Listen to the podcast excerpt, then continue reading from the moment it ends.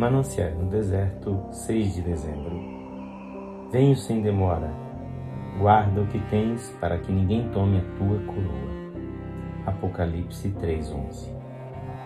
O servo de Deus, George Miller, deu o seguinte testemunho: Quando aprouve a Deus, em julho de 1829, revelar ao meu coração a verdade da volta pessoal do Senhor Jesus e mostrar-me que eu tinha cometido um grande erro em esperar a conversão do mundo, o efeito que isso produziu em mim foi o seguinte: do mais íntimo da minha alma fui movido a sentir compaixão pelos pecadores perdidos e pelo mundo adormecido à minha volta, jazendo no maligno.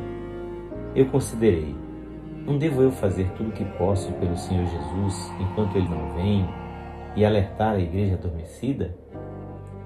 Podem se passar ainda muitos anos de trabalho árduo antes da consumação de tudo, mas para mim os sinais são tão animadores que eu não estranharia se visse as asas do anjo apocalíptico estendidas para o seu último e triunfante voo hoje ao pôr do sol. Ou se amanhã de manhã Cristo pusesse os pés sobre o Monte das Oliveiras para proclamar o seu reino universal. Ó vós, igrejas mortas, despertai. Ó Cristo, desce. Pés traspassados, subi ao trono, teu é o reino. Quando Cristo vier nas nuvens, sua igreja pronta quer encontrar. Estou salvo, você está salvo? Vamos cada dia nos preparar a encontrá-lo nos ares, esperando o Senhor.